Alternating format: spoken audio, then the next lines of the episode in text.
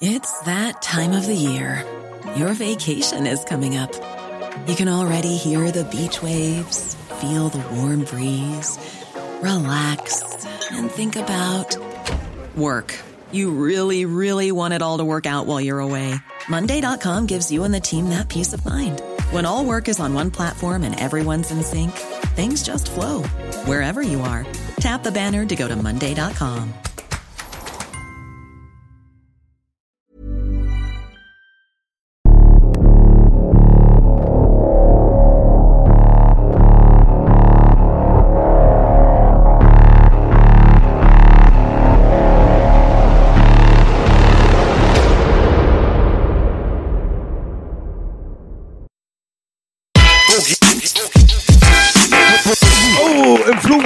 Sendung. Und mir ist egal, was der Wettermann sagt. Ich bin mit euch und es wird ein guter Tag. He's coming, he's coming, he's here with no fear. Nanas are there, Nanas are here. Yes, baby, Nana Nana, Belasch im Podcast. Yes. Nana, meine Blicke hören nicht auf, von dir zu weichen. Weil ich immer ja, ich glaube mit meinem ersten stibitzten Geld. Das war so eine Spielhalle und so. Und damals, glaube ich, da lief, wenn's Rap lief, viel aus Deutschland, lief ja deine Mucke. Und das haben wir gefeiert. Und heute, gestern, morgen, gestern habe ich die Story gemacht. Da habe ich ein paar alte Tracks da gehört, haben Erinnerungen hoch. Danke, dass du hier bist. Danke auch, dass du da bist. Immer wieder. Der, der neue Nana am Start, immer freshe Raps am Start. Trust Nobody im Gebäude, Baby. ja. Ja. So sieht's aus, so sieht's Ja. aus. Und Nana, Nana kann alles. Er mag nur keine Boombap.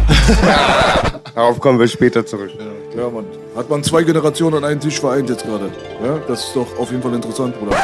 Dich hat man damals in den 90er Jahren hat man äh, viel von dir gehört. Und äh, ich habe mal geschaut, der, die Klickrate und so weiter ist immer noch ziemlich hoch. Also auf YouTube zum Beispiel. Deine Videos werden immer noch gerne geguckt. Und äh, äh, äh, habe ich recht, wenn ich sage, dass es viel dem Ostblock zuzuschreiben ist? Weil die Leute dort drüben sehr eine große Affinität für die 90er Jahre und so weiter haben. Ich weiß von Bekannten, die aus deiner Generation sind, dass sie regelmäßig noch dort äh, auch eingeladen werden für Live-Gigs. Ja, wird eine Rolle spielen, definitiv, ja. Das spielt eine Rolle. Ja. Ja, das ist weltweit, aber auf jeden Fall die, viel, viel aus dem Ostblock.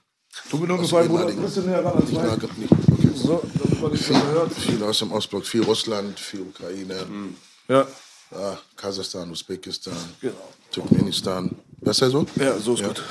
Ja, Polen, Ungarn, Tschechien. Ja, viel, viel. Wie sieht's aus mit Live-Auftritten und so weiter? Jetzt äh, Covid wahrscheinlich ein bisschen weniger. Ja, gut, Covid hat uns, glaube ich, ein, uns eingefickt, glaube ich, ne? so, was es das anbelangt. Zumindest äh, den meisten. Äh, ja, ich habe letztes Jahr drei Gigs gemacht. Das ist nicht so viel. nee, das ist gar nichts. Ähm, mal schauen. Ja, ja. Aber ansonsten war das schon auf jeden Fall, dass man von der alten Zeit äh, immer noch profitieren kann. Viele Auftritte, Ja, Geld ja. kommt. Ja, ja, ja. ja, ja. Das ist Also, cool auf jeden Fall. Ja, das ist immer noch Haupt, Hauptberuf. Ja. Und dafür bin ich sehr dankbar. Sehr cool, auf jeden Fall. ja. Und du bist der neue Nana, Bruder. Wie kommt das eigentlich zustande? Ihr beide, ihr seid ja auch äh, privat äh, vernetzt, connected. Das ist jetzt nicht so, dass wir zwei Fremde eingeladen haben, für die Leute da draußen. Ne? Ja, also ich habe ich hab von, von, ähm, von Nana eine E-Mail, eine, Instagram bekommen von seinem ehemaligen Manager und hat mir von Nana erzählt. Es gibt einen neuen Nana sozusagen. Und ähm, er hatte vor, ein paar Videos zu drehen und ob ich da nicht supporten würde. Und da dachte ich, klar, wieso nicht? Und wie kam die Message auf dich an, dass jemand quasi deinen Namen hat, jetzt gerade? Aber nicht, nicht, ähm, nicht sonderlich ähm, unüblich. Nana wird viel in Ghana verwendet, heißt König und viele Leute haben, kriegen den Namen mit, wenn sie geboren sind. Viele Leute benutzen den Namen als Rufnamen, ähm, einige nicht. Und ähm, ja, aber das ist klar, Namensvetter das ist natürlich mal eine gute Ich fand Sache. die Idee großartig, um gleich jede Fitner im Keim zu ersticken. Einfach, der neue Nana hat den alten Nana. Ich habe mich richtig gefreut. Bombenidee, Respekt für die Idee und cool, dass du auch da kein Ego hattest und sofort am Start warst. Nee, das hat, also Ego, da sehe ich keine Gründe. Das ist zumal, wenn man was zurückgeben kann, dann, dann macht man das ja. Klar.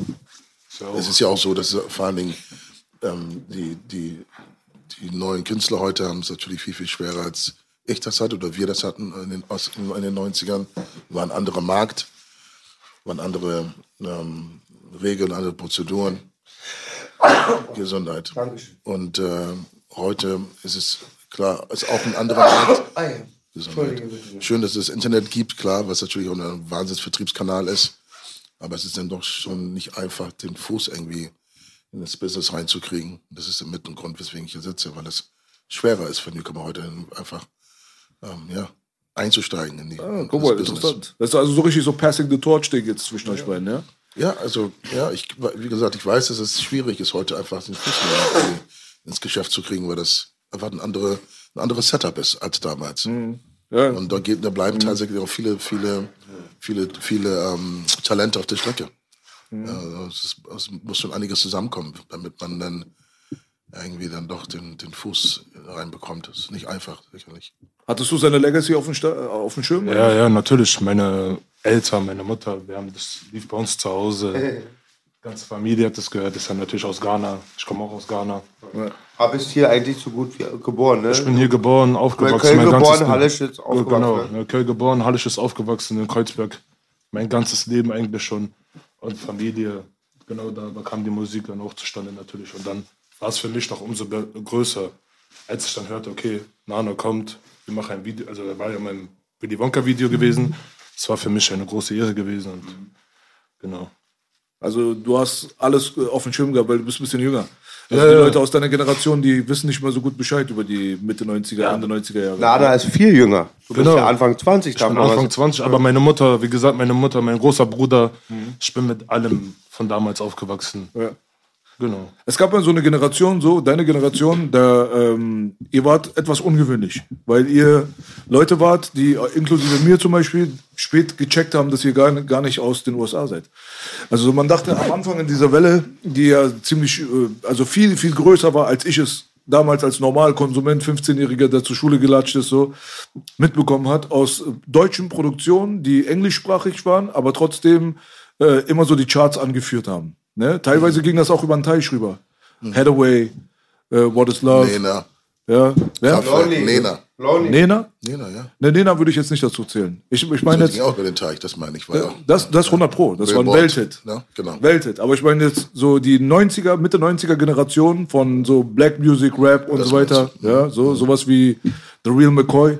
Welthit mhm. haben sie gemacht. Äh, mhm. Snap, natürlich, 100 Prozent. Fuck yeah. Downlow ist durch die Decke gegangen, hier vor allem. Ähm, was gab's noch? Natürlich Nana, Papa Bär. Ähm, es war so, hab ich, wen, wen habe ich vergessen von den Big Hittern von damals? PM Dawn?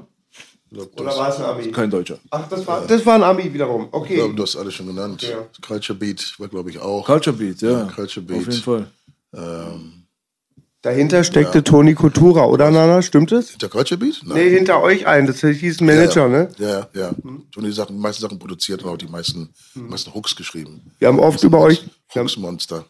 Wir haben oft über euch geredet, Nana. Mein Bruder Frauenarzt ist so der Einzige, der von uns mal einen Billboard-Einstieg hatte mit seinem Disco-Pogo-Hit oder Das geht ab. Die haben es auf Englisch gemacht. Mhm. Und ähm, der hat mir auch so viel beigebracht über das Independent-Game und überhaupt. Mhm. Und euer Name kam immer ins Spiel, wenn es um Sample ging. Weil ich glaube, einer von euch hatte Golden Eye gesampelt, wenn es richtig ist, oder? Oder irgendeine Hymne. Da gab es riesen rechte Streits und Arzt meinte immer, mach wie die, dann bist du berühmt, die nehmen zwar alles, aber zieh einfach durch. Achso, nee, also ich kann mich jetzt nicht an welchen Sample-Geschichten. Nee. Nee, nee. Golden Eye, da vielleicht verwechsel ich das. Ja, ich glaube schon. Okay. Ich glaube schon, weil okay. wir haben, also unsere Musik war ja es, es ist ja nicht, ist ja, war nicht Hip-Hop, ne, war nicht Sample-basiert, es war ja richtig produziert, poppig, ja, so war ja, war ja zum Verkaufen gedacht. Und ähm, wir haben wenig Sample, Samples okay. benutzt. Also wenn, dann haben wir das privat vielleicht gehört oder uns vielleicht von einem Sample inspirieren lassen, aber als Samples eingebaut. Okay. Nein, das nicht. Tony Coutura war der Hauptproduzent? Was heißt der Hauptproduzent? Es gab zwei Hauptproduzenten, Tony Coutura und Bülent Ares. Das ist auch ein Berliner, Bülent Ares. Die beiden ähm, haben es war deren, deren Firma damals. Ja. Und Tony, Tony ist oder war derjenige, der, der wie gesagt, äh, stark in, in Songs, Songwriting war, insbesondere Hooks halt, ne? Ähm, diese Hooks waren natürlich für meine Sachen auch entscheidend. Ob Backstreet Boys, ob NSYNC, hat er viele Sachen gemacht. Stimmt. Und, und ja. ähm, in, in, in, kommerzieller Musik ist natürlich der Refrain natürlich äh, das Allerwichtigste. Und Tony ist da einfach äh, ein Monster gewesen und der hat die Hooks beigesteuert und Tony hat auch sozusagen die Vision auch gehabt. Ja, ja also es, es, er war, er war, er war, ähm, er war entscheidend so bei dem ganzen Ding, definitiv. Ja, ja. Weil es war auch so, dann irgendwann ging es dann los und war ich nur noch unterwegs. Und ähm, es, die ersten, der erste Release war Darkman in 96, Ende 96. Der zweite Release war Lonely und beim zweiten Song ging ich schon durch die Decke und ich konnte auch gar nicht da sein. Ne? Und Hat man mit den zweiten Song, Nana? Lonely. Lonely. Nee, das, und was war der zweite? Wer folgte dann? Also, nee, der dritte meinst du. Also, der erste, erste Release war Darkman. Dark, das stimmt. Genau. Zweite Release war Lonely und äh, dritte Release Let It Rain und He's Coming. Dann, dann ging es weiter halt. Und ähm, ich habe ich hab schon eine, eine wahnsinnige Crew gehabt. Die haben, während ich unterwegs war, haben die schon zusammengestanden. Wir haben rund um die Uhr gearbeitet. Es gab keinen Schlaf. Es war eine Fabrik. Nie geschlafen, immer die Dinger rausgehauen. Ähm, es war schon, es war schon stark. Wir haben schon, schon, schon Starkes geleistet auf jeden Fall. Definitiv. Also als, als Team vor allen Dingen. Ne? Ja. Ganz stark. Konnte Ganz man stark. Toni Coutura mal sehen oder war der immer undercover hinter den so. Kulissen? Ja, War das gut. nicht Fun Factory? Genau. Er war, er war mit Fun Factory Und unterwegs. da war zu sehen auch. Genau, auf der Bühne, Ja, genau. Er war, okay, er war okay. Künstler bei Fun Factory, hat dort, dort auch die Songs geschrieben, äh, bei Fun Factory. Und das war damals, saß ich, saß ich im Ghetto in Steilshoop in Hamburg und ähm, da habe ich Viva und MTV geguckt und paar Sachen mir angeschaut. Dachte so, ja, das, das, das kannst du doch auch. So, das, was du so siehst, kriegst du doch hin. Und dann war natürlich die erste Frage, du brauchst ein Team. Wen brauchst du? Wer kann dir, dir, dir dabei helfen, dorthin zu kommen, wo du hin willst? Und das war dann ganz klar Toni Coutura und Bülent. Und Toni war damals viel unterwegs mit Fun Factory. Wir haben weltweit getourt. Und ähm, ja, ich musste mich gedulden, bis, bis, er, bis endlich dann die, die, die, das Zeitfenster da war, dass wir ins Studio gehen konnten. Da haben wir es 93 probiert, oder 94 probiert, hat nicht funktioniert und dann 96, in der Zwischenzeit zwischen 94 und 96 ähm, gab es Booyah Music, was gegründet worden ist. Und, ähm, und da rief Toni mich an und wollte ganz gerne mit mir zusammenarbeiten. Und ähm, ja, daraus ist Rest, Rest is History. Cool, auf jeden Fall. Äh, Zwei Namen sind mir noch eingefallen im Nachhinein. Äh, C-Block und Dr. Alban. Oder? Ja, Oder? ja. Sind auch Deutsche gewesen, ne? Beide? Nein, C, C, also C-Block sind Amerikaner gewesen, da ist, glaube ich, inzwischen auch, glaube ich, geht's nicht so gut, aber von amerikanische Künstler, aber deutsche Produzenten. Deutsche Produktion, ja, genau. Und äh, Dr. Alban ist Nigerianer, aber er lebt in Schweden. Das ist eine schwedische Produktion. Ach, Den habe ich gefeiert, Freunde. Und der ging auch, der ging auch schwer steil. Das war sehr, sehr erfolgreich. No hash, hash, no heroin. Cocaine will blow your brain. Hab Ja. immer gepumpt. Ist, ja. Und Hello Afrika, lass mal ganz kurz Ja. in die Zeit zurückgraben, Ja. weil nicht von Nana kurz reden. Äh, Dr. Alban, weil ich hatte die Platten, war Hello Africa, Say No Dope, oder? Irgendwie so, ja. Sing, Sing Halleluja. Ja. Sing Halleluja. auf Sing jeden Fall, Halleluja, ja. genau, Ja, ja, genau, Ja, ja. genau. Ja. Und einmal ganz naive Frage B, weil das kam schon Aber oft. warte mal, den größten Hit von ihnen hast du gar nicht genannt, ne? Der größte Hit von allen von Dr. Alban, das war, wo die Frau den Refrain gesungen hat, das ja, hoch Nicht, und runter. nicht Halleluja. Nein, nein, nein, nein, nein. Das war, äh, ich, mir fällt's ein, redet weiter. Ich, weiß- Und ich wollte aber fragen, hatte nicht Snap, mit denen eure Jungs kollidiert sind, nicht auch irgendwas Deutsches, einen deutschen Produzent oder so, Turbo B oder Ja, so? Snap ist auch eine deutsche Ach, Produktion. komplett deutsch. Ja, mit dann, Münzing, ja, ja, das sind dann Deutsche. Doch. Warum haben wir den Namen gerade nicht genannt oder habe ich nicht Doch, zugehört? hab ich Doch, hab Snap, Snap doch. Snap Ach, genannt, ja. Okay. Ja. Also ich meine, also grundsätzlich ist ja Deutschland nun mal ein, ein Land, beziehungsweise die Mentalität der Deutschen hat nun mal die Welt erobert. Ja. Also Deutsche sind diszipliniert, geben Gas, die wissen, was sie wollen, sind zielstrebig. Und ähm, äh, so lange vor, äh, vor uns waren ja andere Dinge, die ich vorhin genannt habe, wie Kraftwerk oder Ich zeige dir einen anderen ja. deutschen Namen. Ja. Also da kann man, da kann man viel lernen. Also da habe ich selbst viel gelernt. Ich bin mit zwölf gekommen und habe sehr viel mehr ab- abgeschaut, auf jeden Fall. Es ist krass, dass du Kraftwerk nennst. Das sind für mich auch mit die größten Einflüsse, die ich gehabt habe. Pioniere, ganz klar. Ja, definitiv. Europa so insgesamt war, glaube ich, für die synthetische Musik maßgebend. Oh ja, Kraftwerk, Jean-Michel Jarre, das sind die größten. European Shit, wenn nicht sogar, wenn nicht sogar German Shit, wenn, das, wenn, man, wenn man jetzt, ne, so, kann man, kann man sagen, ja, es ist schon, Und Albans größter Hit war It's My Life. Genau, genau, natürlich. genau, Ja. genau, genau, genau. Und so groß wie sein Hit auch ist, so, so, so, so bodenständig, ist, also ganz, ganz geiler, das ist ein Bruder, echt, das kannst du nur lieben. Was ist aus Hathaway geworden? Das ist ganz, ähm, das, der tourt genauso wie ich und wieder, genauso wie Dr. Alban, Lauf ist immer wieder beim Weg. Ja, eine kleine Info hier, um ein bisschen aufzulockern. Ähm, hast du mal Sabrina kennengelernt? Sabrina Settor? Nein, nein, ähm, die, die, Sabrina von Boys, Boys, Boys ist deine Epoche. Weil, wisst ihr über die was? Boys, Boys, Boys, Boys, Boys are looking for a good time. 80er Jahre, ich Keine weiß. Also, ah, nee, Ja. 80er Jahre, ich bin, da, ich bin selber erst 80 gekommen nach Deutschland. Stimmt, stimmt. Genau, da war Also ich. wenn ihr mal, wenn irgendjemand weiß, Ach wo so, diese die Sabrina Sabrina, ist. die Künstlerin Sab Ja, Got you, got you. 80er Jahre, Baby. Ach so, ja, ja, mit der Riesenglocke. Die müsste ja, so fünf- die müsste ja 60 sein, die kann sich gerne mal bei mir melden, ne? Ja, die habe ich noch nicht getroffen, aber wenn, es, wenn sie mir beim Weg läuft, dann äh, Grüß Sie von Boogie. connect, connecte ich euch. War, wart ihr eigentlich so alle miteinander cool, so diese ganze Clique, so die wir jetzt gerade genannt haben? Hatte man miteinander auch Probleme? Nein. Gab es sowas damals? Nein, also was wir gemacht haben, äh, was wir gemacht haben, ist ähm, auf meinem ersten Album haben wir Download gedisst und ähm, wie hießen die anderen? Äh, Holland. Wie kam das zustande? Warum hat man das gemacht überhaupt? Ja, weil, weil, weil, man was gemacht, weil die waren erst waren vor mir draußen Aha. und ich hab, war klar, ich also ich war überzeugt, ich kann das besser. Ja, die Zahlen haben es auch belegt, so, aber die habe ich mir mir halt geschnappt und die haben wir gedisst und aber es, das hat nicht lange gedauert. Also wir sind heute sehr, sehr, wir, sind, telefonieren regelmäßig, weil wir uns immer wieder über den Weg laufen und ähm, wir sind gute Bekannte, Freunde, vielleicht übertrieben, aber wir sind, wir sind schon gute Bekannte. Hast du die Punch- die haben es mir auch nie, die haben es auch nie, nie auch, also da muss ich auch den Joe auch sagen, der hat es auch, hat es auch ähm, souverän, hat es gar nicht so, hat es glaube ich nicht so, nicht so persönlich genommen, glaube ich, hat es souverän Verstehe, genommen. Und, ja. ja. Kannst du über die Punchline sagen, also die, den Reim sagen? Ach so, nee, nee, wir haben, wir haben einen Song aufgenommen auf dem Album Mission. Und dieser Song ging irgendwie elf Minuten lang oder so, 11.30 oder so. Und das war einfach nur Download zerstören. Also, Ja. also, also nicht nur eine Zeile. ja? Nee, nee, nee, nee, der ganze Song, die ganze, die ganze, die ganze Crew, die Mädels, die Songs gesungen haben, haben gerappt und äh, einfach, einfach gefeuert ohne Ende. Ja, ja. Das ist ja crazy. Vor drei, vier Tagen war Mike Dalien bei mir zu Hause. Ah ja, ah ja. Schöne Grüße. Ja, danke, danke. Grüße zurück, Grüße Das zurück. ist alles lange her. Also Ja, ja. hat auch nur gut von dir geredet. Ja, siehst du, siehst du. Also ich habe auch, ich habe auch, ich kann auch nur gut von den Jungs reden. Und ähm, ja, wir sind wie gesagt weiterhin in Kontakt und das sind, das sind gute Jungs. Der hat auch eine begnadete Stimme. Der Super Sänger. Mike ist krass Sing- drauf. Achso, Mike meinst du? Meinst du? Okay. Ja, ich. Ja, ja. Ich kann nur bei den Bullen singen, so wie er. Aber Mike ist, Mike ist brutal. Mike ist brutal. Ganz Ja, krass. ja, ja. ja. Krass, du mal von mir genommen. Ja, ja. ja, und äh, erzähl mir mal ganz kurz bitte nochmal, bevor wir zu dem jungen Nana kommen, zu seiner Geschichte. Du äh, bist äh, mit zwölf hierher gekommen. Genau. Wie war denn die Zeit in Afrika? Mega. War nice. Ich bin in, in Ghana geboren, wie gesagt. Ähm, und äh, ich, damals war ich in der siebten Klasse. Äh, Unsere Mutter hatte sich wohl von seinem Dad getrennt, was wir aber nicht mit, mitbekommen haben. Ähm, hat im Nachhinein, was auch nicht so verkehrt, glaube ich, so. Einige Leute würden sagen, oh Gott, mein, mein Gott, aber die haben sich praktisch getrennt, ohne dass sie es kommuniziert haben.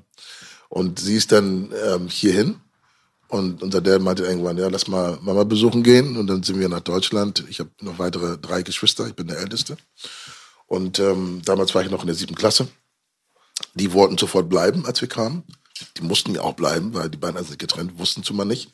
Und ich wollte zurück, weil ich, ich habe meiner Mom Deutsch sprechen gehört und habe gedacht, das lernst du nie. Und zu Hause war auch alles cool. So, Freunde, war alles in Ordnung. Aber sie hat mir darüber geredet zu bleiben. Ein, zwei Tage vor Abflug und ich bin dann geblieben und ähm, es war auch gut so. Weil letztendlich, klar, im Nachhinein haben sie sich ohnehin getrennt gehabt und zweitens wäre ich dann gegangen. Hätte ich auch meinen Weg gemacht, weil es am Ende des Tages ist eine Sache vom Mindset, ob du was erreichen willst oder nicht. Aber natürlich ist es was an- was anderes, wenn du hier in Deutschland bist und die Möglichkeiten hast, was zu machen, als wenn du dann irgendwie vielleicht in Ghana bist. Insofern bereue, bereue es nicht geblieben zu, zu sein, sondern im Gegenteil, es war eine gute Entscheidung und ich bin auch dankbar, dass ich hier in diesem Land aufwachsen durfte. Vielleicht ist es gar nicht relevant, aber ich überlege gerade, was ist eine Trennung ohne Kommunizieren? Das verstehe ich nicht. Ja, eine Trennung muss kommunizieren ist Ohne praktisch, kommunizieren, Genau, du, ne? also, also praktisch Mama und Papa trennen sich, Ja. ohne dass sie es kommunizieren. Du kriegst irgendwann, irgendwann musst du dir eins und eins zusammen rein. Das Ach so, ohne dass sie mit euch das- Kindern das- absprechen. Genau, Jetzt dass sie verstehe ich getrennt das. haben. Genau, genau. verstehe So ich gab es das, also ja. keine, keine schmerzhaften Momente, Okay, verstehe. sondern er, er ist zurückgeflogen und wir sind hier geblieben und irgendwann war klar, okay, Moment mal, die beiden sind gar nicht mehr zusammen. Ja, verstehe ich. Ja. Ja, vielleicht ist es auch ein bisschen Vorurteil, aber wenn man immer so an Ghana, Afrika insgesamt so denkt, dann denkt man wahrscheinlich in der Armut aufgewachsen halt, ne? Ach so, ja, zum Glück nicht. Also ähm, zum Glück nicht. Also da habe ich, mein Dad ist, ist, ist am 6. März, wäre 98 geworden. Gott ähm, segne seine Seele. Das war ein, ein großer, großer Mann. So. Ich habe viel von ihm gelernt. Eltern, die, haben, die, waren, die waren in der Macht in Ghana. Also meine Mutter war mit dem Präsidenten, damaligen Präsidenten so, bis, bis politisch nach hinten losgegangen ist, dann hat sie das Land verlassen. Hm. Kann jetzt im Nachhinein gar nicht sagen, ob sie denn in Gefahr war, weiß ich nicht. Aber die beiden haben schon dafür gesorgt, dass ich eine super Kindheit hatte. Und davon zähle ich heute immer noch. War auf der Ghana International School, ähm, war nur mit, mit Europäern praktisch auf der Schule. Überwiegend, natürlich gab es auch schwarze Kinder, aber überwiegend mit Europäern aufgewachsen. Ähm, und ähm, eine große, eine, die, haben, die haben mir viel mit auf den Weg gegeben. Wirklich viel. Bin ihnen bis, bis zu diesem Tag noch dankbar. Mit meine Karriere. Sprachen? Welche Sprache? Ich unterbrochen wie viele Sprachen stelle ich mir gerade vor? Zu zwei, drei? Achso, wie viele Sprachen ich spreche? Ja. Achso, also grundsätzlich ist natürlich Tree, meine, und meine Nature, Nature, Nature Tongue, Tree, ähm, eine der Sprachen aus Ghana. Dann spreche ich natürlich Englisch, das war das, was wir zu Hause und in der Schule gesprochen haben.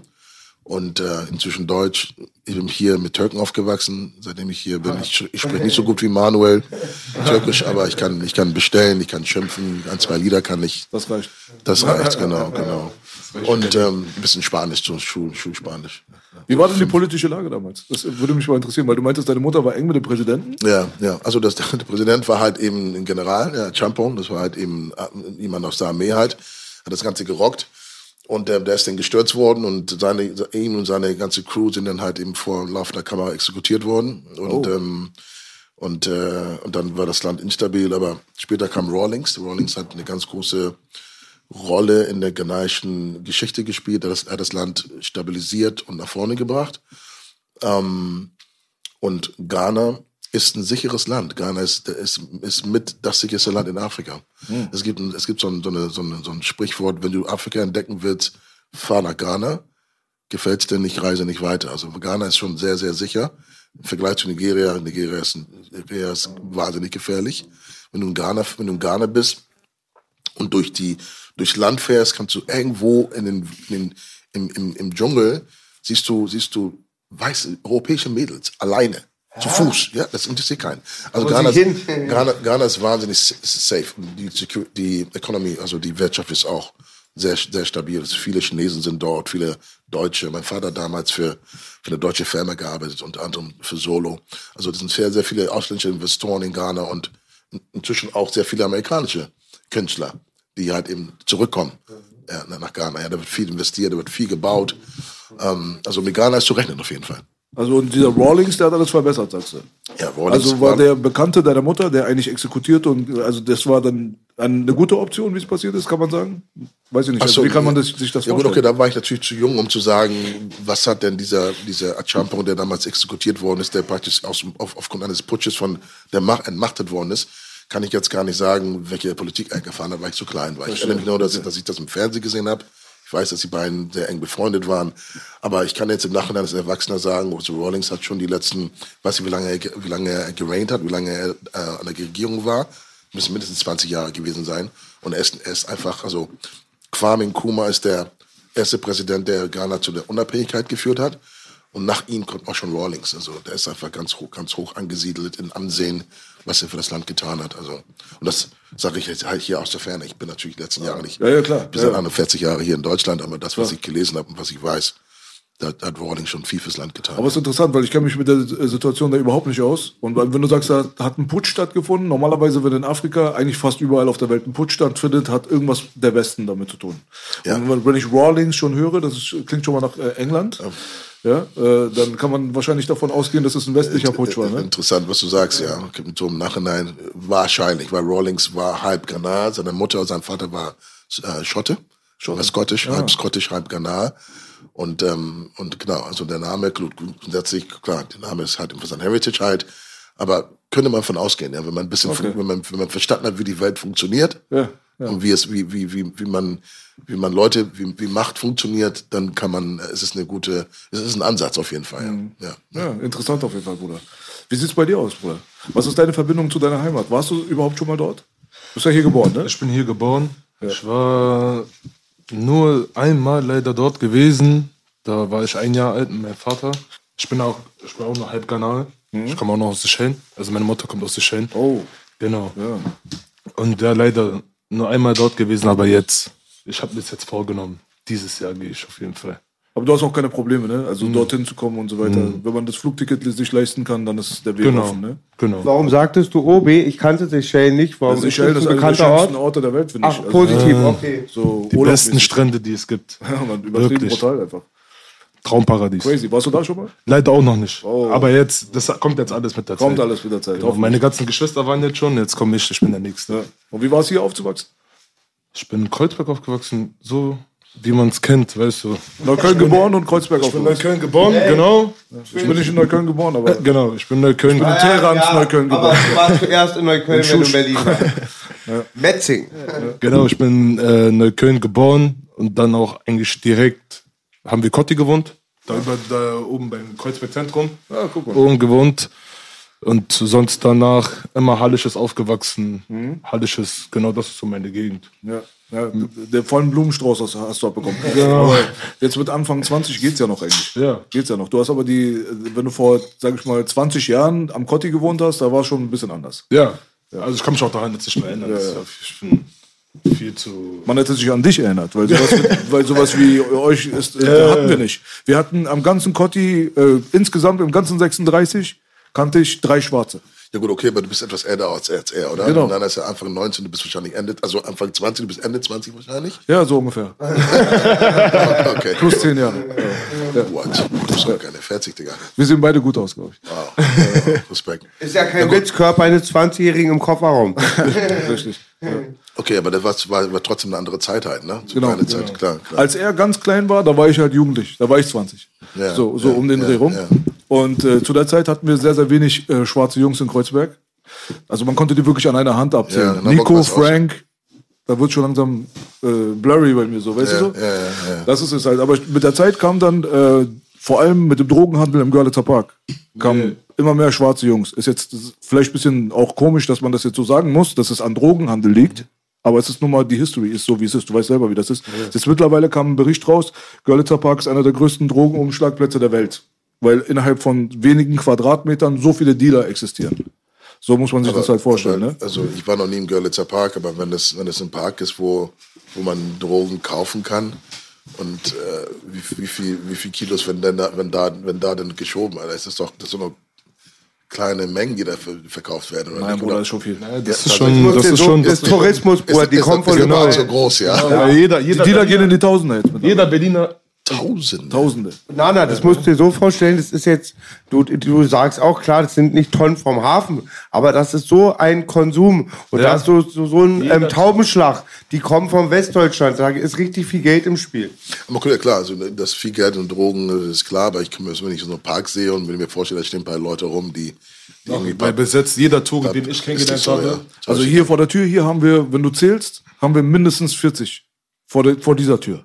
Und der Park ist wirklich groß, der geht Richtung Treptow. So musst du dir das vorstellen. Und äh, der ganze Park ist eigentlich voll mit den Boys und in den Außenbereichen bis zu den U-Bahnhöfen haben sie sich auch ausgebreitet. Und das ist natürlich eine Entwicklung, die hat innerhalb der letzten 20 Jahre natürlich immer mehr stattgefunden. Weißt du, was ich meine so? Das ist halt so das Ding. So, das ist eigentlich Schwarze in Kreuzberg kannte man nicht. Das ist erst durch diese Sache gekommen.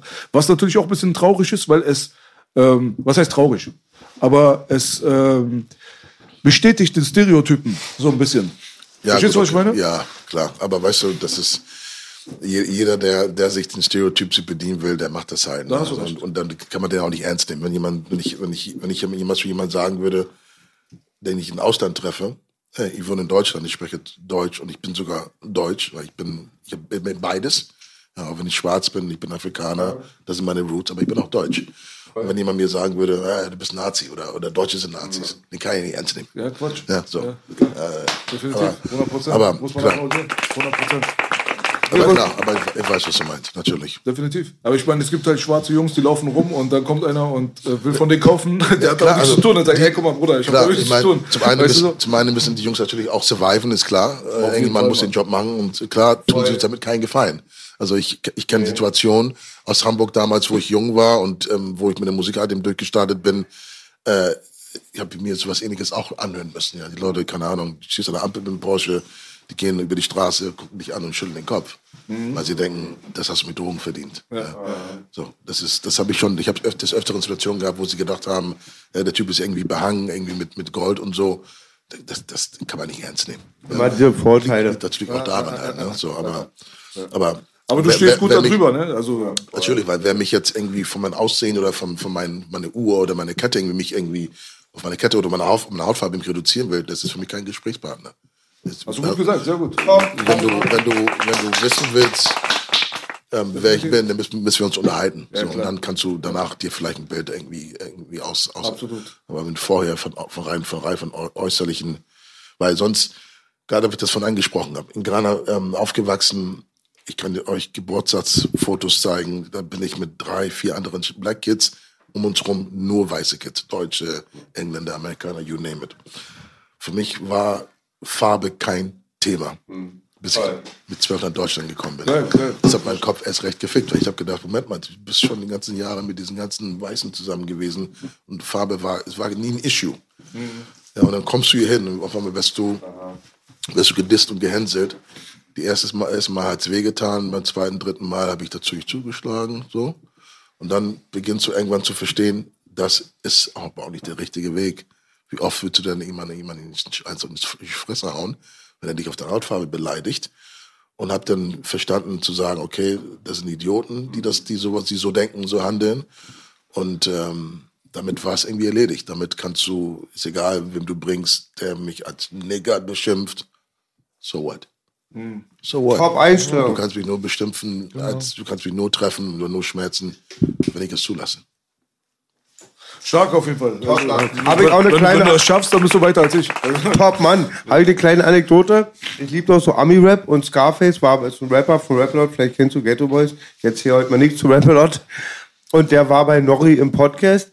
Und Scarface so kommt kaum raus, so ein Gangster-Rapper aus Houston. Sagt Nori so, du musst durch die ganze Welt mal kommen. Die lieben uns alle. Ich fahre in Deutschland, in Berlin. Als Kind sagten sie mir, da sind schlimme weiße Männer, die schwarze Leute hassen. Aber es waren die nettesten Menschen, die er je getroffen hat. Genau, und ähm, eine kleine, kleine Kindheitsgeschichte hatte ich Nana eben erzählt. Ähm, schon so der, einer der besten Freunde, oder der beste Freund von meinem Vater ist verstorben, Peter Kamja. Der kam aus Uganda. Der war, glaube ich, noch, vielleicht sogar noch ein Stück dunkler als du oder genauso ein Banana. Hatte krauselige Haare. Es waren die ersten Haare außer von meinem Vater, die ich gestreichelt hatte. Und der hat ja, wie du, Bruder, und wie Nana auch, ähm, eine weiße, äh, weiße Haut hier. Also du hast das, das, genau, genau. Ja, okay. Und ich war drei oder vier und der war Familie, Ja. wirklich Familie, war auch alleine mit dir und so. Und dann sagte ich, Peter, warum ist deine Haut da weiß? Hat er gesagt, weil Reinhard ein faules Schwein ist und nie abwäscht. Ich muss das immer machen. Was, was ich gerne mal wissen würde, was ist mit Rassismus andersrum? Hast du das wirklich damals gar nicht mitbekommen? Es gibt natürlich auch. in, in Ghana meinst du jetzt? Ja, ja, weil es gibt ja bestimmte Bereiche, vor allem in Südafrika, da gibt es Bauern und so weiter, die werden aufgrund ihrer weißen Hautfarbe getötet. Also es gibt alles auf der Welt halt. Aber es gibt halt Leute hier in Deutschland, vor allem in der linken Fraktion, die so ein bisschen hängen geblieben sind, äh, die wirklich tatsächlich behaupten, dass Rassismus nur funktioniert, wenn es ein Weißer gegenüber einem Schwarzen ausspricht. Nee, das ist so Quatsch. Das gibt natürlich auch schwarze Dilemma. Rassisten, klar. Ähm, ich habe das also in Ghana nicht nicht mitbekommen, ähm, weil ich vielleicht zu jung war und vielleicht auch mein Umkreis auch sowas nicht gab. Wir waren sehr, schon immer sehr offen, sehr international. Ähm, aber ich kann es mir vorstellen, natürlich. Ich mein, gerade wenn du Südafrika nennst, äh, was haben die denn durchgemacht, Digga? Schlimm. Was, ist, was hat man bis zum heutigen Tag wahrscheinlich noch, aber was haben, was haben die durchgemacht? Und, und Ist heute schlimmer und als dann, damals. Und da muss man halt ihm tatsächlich aufpassen, dass man, dass man nicht, dass man nicht zum Rassist wird, weil es bringt nichts. Ich habe gerade auf dem Weg hierhin telefoniert. Ich kann euch nicht sagen, wer das ist. Kennt ihr wahrscheinlich, aber es ist auch egal. Und es ging darum, ich habe ich hab einen, einen Song aufgenommen für den Frieden. Natürlich war der, der, der Auslöser diese ukrainische Geschichte, die gerade passiert, die Invasion in der Ukraine. Ähm, ich habe ich habe russische Freunde, russische Geschäftspartner, eine riesen russische Fanbase, aber auch ukrainische Freunde und große ukrainische Geschäftspartner und auch eine riesige Fanbase. Ich bereise diese Länder seit über 18 Jahren. Ich habe emotional bin ich absolut verbunden, gebunden mit diesen Ländern. Umso mehr hat es mich verrückt gemacht, als es dann losging, habe ich gedacht, okay, das ist kann man gar nicht beschreiben, was da los ist, weil du hast das Gefühl, dein eigener Bruder irgendwie überfällt dich oder, oder, oder erschießt irgendwie deine, deine, Gott bewahre, deine Leute, die um dich herum sind. So, es ist crazy. Okay. Was ich aber sagen möchte, ist folgendes. Ich habe, als es losging, habe ich sofort doni- gedo- doni- gedon- gedonated, ja, Hab sofort geholfen, ein, zwei Tage. Es gibt bei uns im Freundeskreis, mein, einer meiner besten Freunde, seine Frau ist aus der Ukraine. Gab es einen Hub, wir haben gedonatet. Und dann fing es an, ähm, dass Schwarze in der Ukraine die Züge nicht besteigen konnten, weil sie ukrainische Bürger vorgezogen haben. Hm, Habe ich gehört. Da habe ich gesagt, okay, vielleicht musst du mal doch mal dich mal bremsen jetzt mit der Hilfe. So, das habe ich, war mein erster Dämpfer sozusagen. Da habe ich angefangen nachzudenken. Trotzdem sage ich, helfen, weil es geht um Menschen, die in der Not sind und nicht weil ein, zwei Leute, in dem Fall unsere Brüder und Schwestern so behandeln. Ja, weil das erste Mal, wo ich dahin gefahren bin vor Jahren, haben sie mich auch scheiße behandelt. Aber heißt es, heißt es, das war ich so scheiße, also die, die Grenzbeamten, ja, die mich rausgeholt, haben mich fertig gemacht, mich, mich angeschrien, dreiviertel Stunde. Einfach nur, einfach nur Schikane. Eine Dreiviertelstunde konnte ich gehen. Also, so haben sie mich als erstes Mal empfangen. Und trotzdem habe ich inzwischen viele Freunde dort. Weil ich, weil in dem Moment war der Grenzbeamte Repräsentant von dem ganzen Land. Sorry, darf man aber nicht so sehen. Ja, ich habe dem Land sozusagen eine Chance gegeben und ich bin auch froh darüber. Ich habe, wie gesagt, sehr viele Freunde, sehr viele Bekannte. Und wir müssen aufpassen, dass wir, dass wir die Dinge nicht durcheinander bekommen. Dass wir immer noch, immer noch menschlich bleiben und menschlich sehen. Weil sonst weiß ich nicht, was aus dieser Welt wird. Wir werden, es wird, es wird sonst Chaos herrschen in ein paar Jahren. Chaos. Chaos. Das tut es jetzt Weil, schon. genau, tut es ohnehin jetzt schon, ja. Aber ähm, der Peter Scholler-Tour hat das ja damals schon mit seinem Buch schon, schon angekündigt. Wer bitte? Ja. Peter Scholler-Tour. Ist ein, ein äh, Journalist ähm, und, und Autor. Äh, Clash, of the, Clash of the Culture or something. Kennst du den B? Ja. Ja, ja, der ist tot. Das ist ein ganz alter Mann. gewesen. Aber der war Also ganz gut, der war kritisch. Der hat vorausgesagt, dass, dass, dass, sozusagen die Kultur, wenn die Kulturen sich nicht, dass es, dass, dass es ein Chaos herrschen wird, weil die Kulturen sich nicht im Griff kriegen. Ja, der eine ist Türke, dann ist er Kurde. Ja, ich bin, ich bin, ich bin schwarz, das ist ein, das ist, ich bin, ich bin Ghana oder keine Ahnung, der andere ist Nigerianer oder wir müssen, wir müssen das auf die Reihe kriegen, aber sonst, sonst hauen wir uns alle gegenseitig die Köpfe ein. So ist. Wirklich. Wir hauen uns sonst gegenseitig, weil, weil die Welt ist ja inzwischen so, so global und so, so, so, so gemischt. Wir müssen, müssen damit aufhören. Ja, ob, es- ob die Araber sind, die plötzlich jetzt bei, bei 9-11 in Amerika gechased worden sind und, und, und, und, und ähm, diskriminiert worden sind. Ob es jetzt, jetzt die russischen Kinder, die in den Schulen geschlagen werden, russische Sto Stores, die irgendwie, irgendwie Weil ich habe geweint, Nana. Warte, warte, ja, das ist ganz wichtig. Russ, Russ. Russ, russische Stores, die, die, die gebannt werden, ja, die dann beschmissen werden, wo die Scheiben eingeschlagen werden oder, oder wo russische Produkte aus den, aus den Regalen rausgenommen werden. Hallo? Passiert Ist es- wirklich. ist es das euer- ist unglaublich. Ja, überleg mal. Das hat eine Woche gedauert. Ja, Ich konnte es nicht glauben. Ist, es, ist, es, ist es euer Ernst? Really? Eine Was hat, das, Katastrophe. was hat das eine mit dem einzutun? Nichts. Nichts. Ich kenne Leute, die, die, Frau ist, die Frau ist Ukrainerin, der Mann ist Russe. Ich kenne Leute aus, Es, aus Estland, Lettland, you name it. Die, fragt die, ich, vor Jahren, wo ich sie kennengelernt habe, habe ich sie gefragt, ja, ich bin hier in Lettland geboren, aber ich bin Russe. Oder Russin. Ja. Ja, ist crazy. Also man muss mal, man muss, man muss mal echt ähm, aufhören, aufhören, sich, sich auch vielleicht auch von, von Schlagzeilen sich irgendwie sich beeinflussen zu Wichtigster lassen. Punkt. Ja. Sagen wir immer. Man, man muss, man muss, man, wenn man, vielleicht hat man keine Lust zu recherchieren, weil heutzutage haben wir so viel Information durch das Netz. Overkill, ja. Und wenn du irgendwas wissen willst, musst du Zeit investieren und, und recherchieren, um, um einigermaßen nah an der Wahrheit ranzukommen. Hast du die Zeit nicht, ist es okay, aber bilde dir keine Meinung aufgrund einer Schlagzeile. Ja, toll gesagt. Absolut, Merkt ihr absolut richtig. Ja. 100 Prozent. Toll gesagt, Die, die Leute lassen sich auch, äh, denke ich mal, beeinflussen und zeigen dadurch ihr wahres Gesicht. Weil ich meine, du kannst kein wirklich äh, weltoffener Mensch sein mit einem offenen Herzen, wenn du innerhalb von einer Woche anfängst, auf einmal ein Rassist zu sein. So. Weißt du, weil du einfach nur ein paar Zeitungen zu viel gelesen So. hast, dass du dann sagst, äh, Russen raus, Russen schlagen, Russen dies, Russen das. Das heißt, irgendwas war in dir drin. Das wurde jetzt nur gezeigt. Das passiert nicht. Kein Mensch kann durch eine Schlagzeile innerhalb von einer Woche radikalisiert werden. Vor allem nicht, wenn es dich nicht selbst zu 100% betrifft. Ja, wir sind ja ja. immer noch hier in Deutschland. weißt du so? Aber äh, ich glaube, das ist, das ist, weil du gerade sagst, wir sind hier immer noch in Deutschland. Das ist nämlich das auch was Wichtiges. Man, man muss, man muss die Welt als Einheit sehen. Also eigentlich, eigentlich müsste man, wenn man sich die Weltkarte an sich anschaut, dann sieht man doch, dass da, dass da mit Linearen und Stift irgendwie dabei gezeichnet definitiv. worden ist, ja. Und so und und mu, mu, muss jetzt müssen jetzt ein paar Atombomben fallen, damit wir alle zusammenhalten, damit wir verstehen, dass wir alle doch Brüder und Schwestern sind. Muss muss dieser muss muss es, muss das eintreffen? Das hatte damals oder, geklappt. Oder, oder kriegen wir es auch so hin? 2022 jetzt die Köpfe sich einzuschlagen, das ist so oldschool, das ist so äh, allein die, die, die, die, die Gefahr eines dritten Weltkrieges, dass man überhaupt daran denkt, das ist so, das ist so absurd. Definitiv. Ist, haben wir nichts gelernt? Anscheinend nicht. Ja, nee. Ja? Wir sind auch noch voll zurückgeblieben. Wir sind von der Technik, ich sage immer, das Leben ist ein Scheißspiel mit einer supergeilen Grafik. Wir sind von der Technik, von der Wirtschaft, also von den, von, von Konsum, alles sind wir so hoch entwickelt. Aber was das Zwischenmenschliche angeht, sind wir echt noch Neandertaler. Ja, das ist auch kein so ein Thema für äh, Anfang 20-Jährige eigentlich. Deswegen würde mich mal interessieren, Young Nana, wie stehst du denn zu solchen Sachen? Wie ist der, die Perspektive aus deiner Generation? Beschäftigst du dich überhaupt mit äh, Politik und so? Weil es ist ungewöhnlich. Als ich damals äh, 19, 20 Jahre alt war oder so, ich wusste nicht viel. Also doch schon, man interessiert sich, also da ist so ein gewisses Interesse da, aber es ist halt nicht so, dass ich jetzt, okay, im Internet nachgucke, okay, da ist, da, da ist das passiert.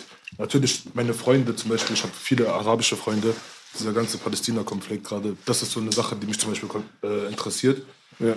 Aber wenn ich dazu nicht wirklich selber einen Bezug habe, finde ich, dann, Interess, dann ist dieses Interesse nicht da. Ich brauche diesen Bezug dazu. Ich brauche irgendwas, was mir sagt, okay, ein Freund von mir leidet, weil seine Familie jetzt gerade da ist. Die emotionale Connection. Genau, die emotionale Connection brauche ich einfach. Genau so.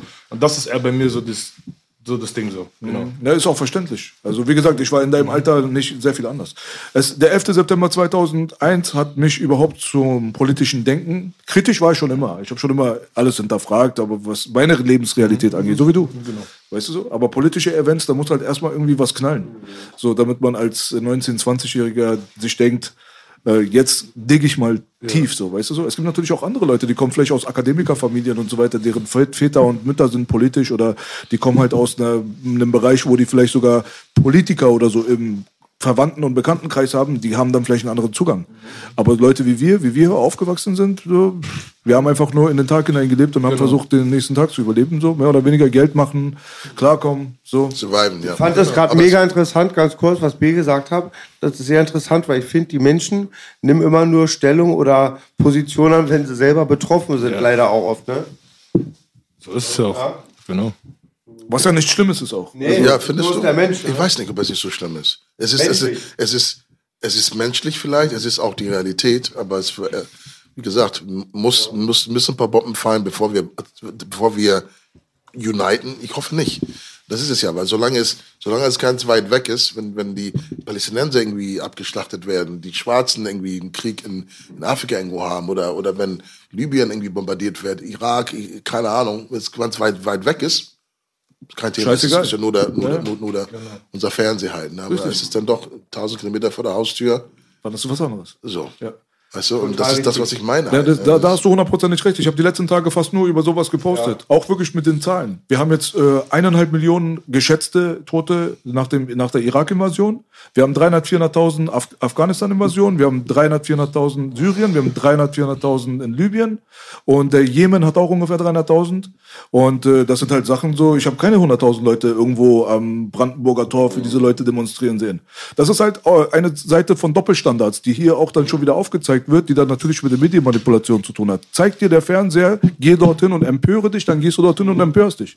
Aber auf der anderen Seite hat das auch ein bisschen was mit der Rassenfrage und ein bisschen was auch mit der Herkunft zu tun, weil die Leute aus dem Mittleren Osten, jetzt haben wir den Beweis bekommen seit der Ukraine-Krise, deren Leben ist einfach weniger wert. In euren Augen. Weil sonst hättet ihr damals auch Spendenaufrufe gehabt und so weiter. Jemen, die Leute sind verhungert ohne Ende. Das war sowieso schon ein ganz armes Land. Und als die Saudis dort angegriffen haben, haben sie von Obama direkt den Daumen hoch bekommen und dann war das okay. Und während das passiert ist, hat Obama sieben andere Länder bombardiert und hat den Friedensnobelpreis bekommen. Verstehst du? Aber wenn jetzt die Ukraine jetzt gerade im Mittelpunkt des, dieser ganzen Gesprächsthematik ist, haben wir seit langem zwei weiße, sage ich mal, die sich gegenseitig wieder bekriegen. Das ist nicht mehr der Mittlere Osten, das ist nicht Afrika. Und das ist tausend Kilometer vor der eigenen Haustür. Dementsprechend jetzt auf einmal kann man den Leuten Panik machen. Und der, dieser Slogan, diese Überschrift World War III zieht halt, weil das zerrt an deinen Existenzängsten. Jetzt denkst du an dich, jetzt denkst du an deinen Tod, an den Tod deiner Verwandten, deiner Familie. Du kommst sowieso aus einem geängstigten Zustand wegen der Corona-Krise, wo jeder mit diesen Ängsten konfrontiert war. Maske, keine Atmung. Das war zum Warmwerden, ja. Es ist jetzt erstmal so, weißt du, jetzt, das Bullshit-Barometer hat erstmal das Maximum jetzt gerade erreicht, so. Und wenn die Menschen wirklich, wirklich so sind, wie sie tun da draußen, wie sie sind, nämlich für den Nächsten da sein und Spenden und Empörung und keine Ahnung was, dann hoffe ich, dass sie auch mal irgendwann den Zeitpunkt erreichen, dass sie, so wie du es gesagt hast, keine Unterschiede mehr machen, was die Region angeht. Ja, 100 Tote im Jemen sind genauso viel wert und genauso eine Tragödie wie 100 Tote in der Ukraine. Safe. Das muss man mal einfach Das klarstellen. unterzeichne ich total. Und das ist ja immer auch das Weltdilemma. So fängt es ja an, dass manche Völker dachten, besser als die anderen. Und ich habe das jetzt auch die Tage verfolgt, finde das alles auch scheiße. Kann man nur scheiße finden. Aber irgendein Außenminister und Ami hat auch gesagt, dass sich diesmal um ein zivilisiertes Volk handelt. Und ich sehe aus wie die, aber da wurde mir einfach schlecht. Also, und ich habe eine ganz interessante Sache auch gesehen, wenn wir darüber reden, ohne jetzt hier noch ins Feuer irgendwie Benzin zu schütten. Da war vor ein, als der Krieg die letzten zehn Tage, war ein Post, die haben ganz viele geteilt, da ging es um ein Bombardement von einer Siedlung. Und als aber rauskam, dass das Gazastreifen haben alle den Post zurückgenommen. Und da ist schon ein bisschen was dran, ne? Also ist sehr viel dran, was B sagt. Ich unterzeichne das Ja, sogar. definitiv, definitiv. Deswegen. Also ist auf jeden Fall eine eklige Situation. Sagen wir mal so, wir können uns, glaube ich, alle darauf einigen. Äh, Solidarität mit den Leuten muss man immer haben, wo es scheiße geht. So. Genau. Weißt du, so, das, Also ich will das nicht runterreden, weil Leute sagen, das ist Relativierung. Das hat nichts mit Relativierung zu tun. Das ist einfach nur dein verkorkster Geist, der es einfach noch nicht hinbekommt, zu sehen, dass das nichts mit Whataboutism zu tun hat, sondern es ist einfach ein Verhältnis, was man einfach demonstriert den Leuten, um zu zeigen, guck mal, das und das hat denselben Wert. Menschenleben und Menschenleben hat denselben Wert. Das ist das, was ihr predigt. Aber weißt du, Dann haltet euch bitte da dran. Dann ist alles cool. hast Weißt du du? recht, aber ich kann, auch, ich kann dir aber auch sagen, dass, es, dass ich auch Situationen kenne aus einigen afrikanischen Ländern, wo, wo ein Menschenleben auch doch nichts wert ist. Also wo selber eigenen, se- selbst ich aus meiner Kindheit weiß es noch, ja, da irgendjemand war irgendwo Clown oder was, war irgendjemand, der, der ein bisschen eine, eine, geistige Problem, hatte, den haben sie gesteinigt. Und der lag da tagelang auf der Straße. Der- Die Leiche hat keine Sau interessiert. Das gibt es inzwischen in Ghana nicht mehr, aber so war es, als ich klein war. Und ich Also- kenne, also Armut hat- und ich kenne sowas aus anderen Ländern auch, wo, wo, wo, wo ein Menschenleben wirklich nichts zählt. Weil, weil, weil, weil das hier irgendwie, denn am Ende des Tages die Macht und Geld halt eben, ja, die, zahlen, die zahlen, zahlen drei Taui und da stirbt einer. Oder eine. So. Also, man kennt es ja auch selber, dass es auch selbst unter, unter, unter eigenen, unter Gleichgesinnten, also es gibt bestimmt äh, ein, ein, ein Afrikaner oder ein Deutscher, der, der, der praktisch der mehr Möglichkeiten im Leben hat, der, der mehr, mehr, mehr, mehr Möglichkeiten zur Verfügung hat, der sieht sich besser als die Deutsche, die an der Kasse sitzt, bei Aldi oder bei Lidl. Das ist Klassismus dann. Ja, ja? so. Ja, also Das ist Ich glaube, das, es das, was ist- du meinst, ist Klassismus, es- das andere ist Rassismus Klar, und beides zusammen am ist Ende eine Katastrophe. das Herz, glaube ich. Das Herz ist das Wichtigste. Wie- Absolut, Hat man, hat man, absolut. Hat man ein Herz für seinen, seinen Mitmenschen, ja oder nein? Nächstenliebe, ja oder Genau, nein? und Rassismus ist ja auch der Teufel pur. Weil ich denke mir mal auch, wie die in andere, wenn man in andere Länder geht und Frauen schänden will, Leute ausnutzen will, ähm, ausrotten will, dann ist das voll einfach mit der Mentalität Herrenrasse, Unterrasse. Mit dem Mindset hast du niemals irgendwelche Zweifel oder, ja. Deswegen hat mich diese Situation an, äh, habe ich jetzt mal den Spieß umgedreht, weil alles wird in letzter Zeit mit Nazis verglichen. Hast du keinen Bock auf die Maske, bist du ein Nazi. Gehst du irgendwo auf eine Demo, um gegen den Gesundheitsminister zu äh, demonstrieren, bist du ein Nazi. Mein, mein Gott, Alter, ich war in den letzten zwei, drei Jahren, glaube ich, mehr Nazi als alle Nazis, die ich in meinem Leben kennengelernt habe. Und ich habe so viele Nazis auf die Fresse gehauen, ich kann die gar nicht zählen. Und ich bin wirklich, wir haben so viel mit Nazis zu tun gehabt, das ist der Unterschied zu deiner Generation, glaube ich. Ihr habt das in Kreuzberg, habt ihr diesen Film ja gar nicht mehr gefahren. Ich war damals äh, unterwegs mit unseren Jungs, da wo ich Anfang 30 war, das ist jetzt auch schon ein paar Jahre her, und die waren Anfang 20 oder 19, so in dem Dreh rum so. Und die haben mir schon erzählt, so, ey, für uns ist das strange. Wir sind jetzt hier irgendwo in, äh, zum Beispiel Hohenschönhausen waren wir, wir waren in äh, Rathenow und so weiter, immer mit Kampfsport, äh, äh, Trainingspartner und so. Und da gibt's immer wieder Leute, die dumm gucken, dumme Sprüche. Auf einmal versammeln sich Leute und äh, das ganze Netto fordert, dass wir alle gehen und so. Super. Und die Jungs, merke ich, die jung waren in deiner Altersgeneration, die waren schockiert und haben super emotional reagiert, weil das das erste Mal so mehr oder weniger war, dass sie da sowas erlebt haben. Wie, wie war es bei dir, Bruder? Bei mir war es auch eigentlich nicht anders. Also ich habe schon mein ganzes Leben dann eigentlich schon damit immer mal wieder dort. Ich hatte auch Freunde in Marzahn, ich hatte da Freunde in Spandau zum Beispiel. Und ich erinnere mich, ich erzähle mir jetzt Geschichte. Ich hatte damals, war ich ein bisschen jünger gewesen und äh, mein Vater hatte einen Freund gehabt, der hat in Marzahn gewohnt. Wir waren zu Besuch gewesen und es war ein bisschen später am Abend gewesen und ich war, alt war ich? Sieben, acht Jahre alt. Und äh, ich hatte Hunger gehabt. Mein Vater meinte, okay, ihr habt mir Geld gegeben, geh dir was zu essen holen. Und dann kamen solche Sachen wie zum Beispiel, ich bin runter auf die Straße und da kamen mir zwei entgegen. Ich war sieben, acht Jahre alt.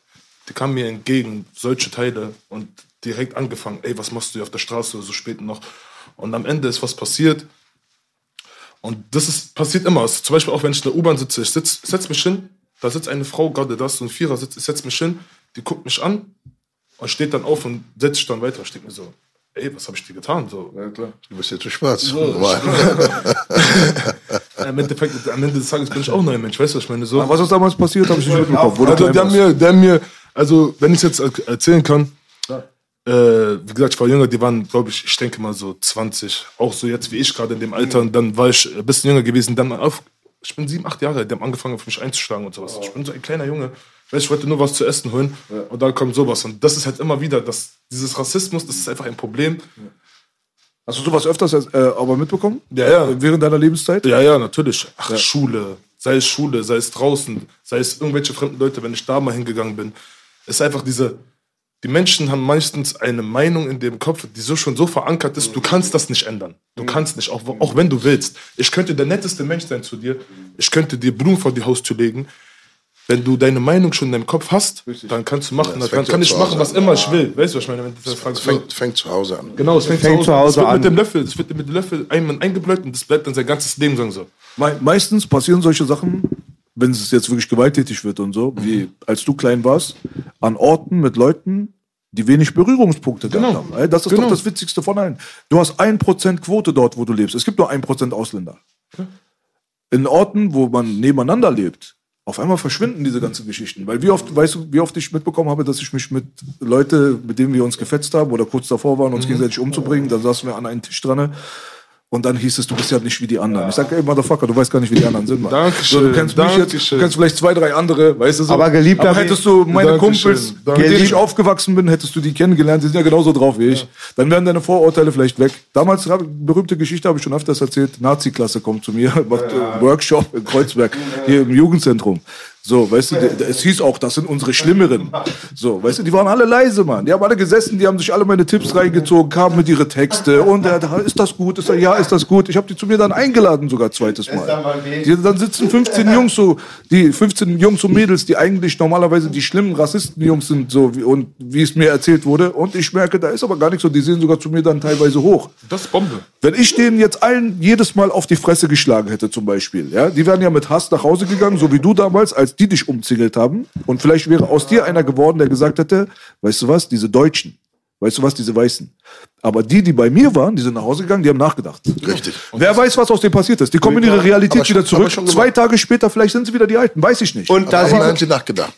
und man sieht wieder, Rassismus Wo, wo, gibt wo kommst du her? Oder? Sorry. Iran, Bruder. Iran. Ja. Ah, Und er ist aber Metzing. Er make, make Metzing great again. Na, na, na, na, na. Belasch, das habe ich oft, öfters schon erzählt, aber es gibt's überall. Ich hatte nämlich damals meinen Bruder Malik, den habe ich immer trainiert. Er war dunkler noch als Nana. Die arme Sau hat uns immer seine Tattoos gezeigt. Wir konnten sie nicht sehen. Ein sehr guter Freund. Und er war sehr viel mit, es waren ähm, schwarze Brüder, die kamen alle aus Afrika, aber haben auch nur Französisch gesprochen und auch waren ganz neu in Berlin. Und alles aber auch Athleten und so ein paar so Straßenatzen und dann wirklich fünf, sechs von den Brüdern, ich der einzige weiße Bruder. Und da waren auch so eine Sachen. Da war ich, werde ich nie vergessen, da lief ein Bericht über irgendeine Vergewaltigung. Da steht da einer auf, sagt so, das will nie ein schwarzer Bruder machen, das machen nur diese weißen Schweine. Der dreht sich um, kick mich an und dann war genau das, was Bibi hätte. Ey, B, du bist einer von uns, dich meine ich nicht so.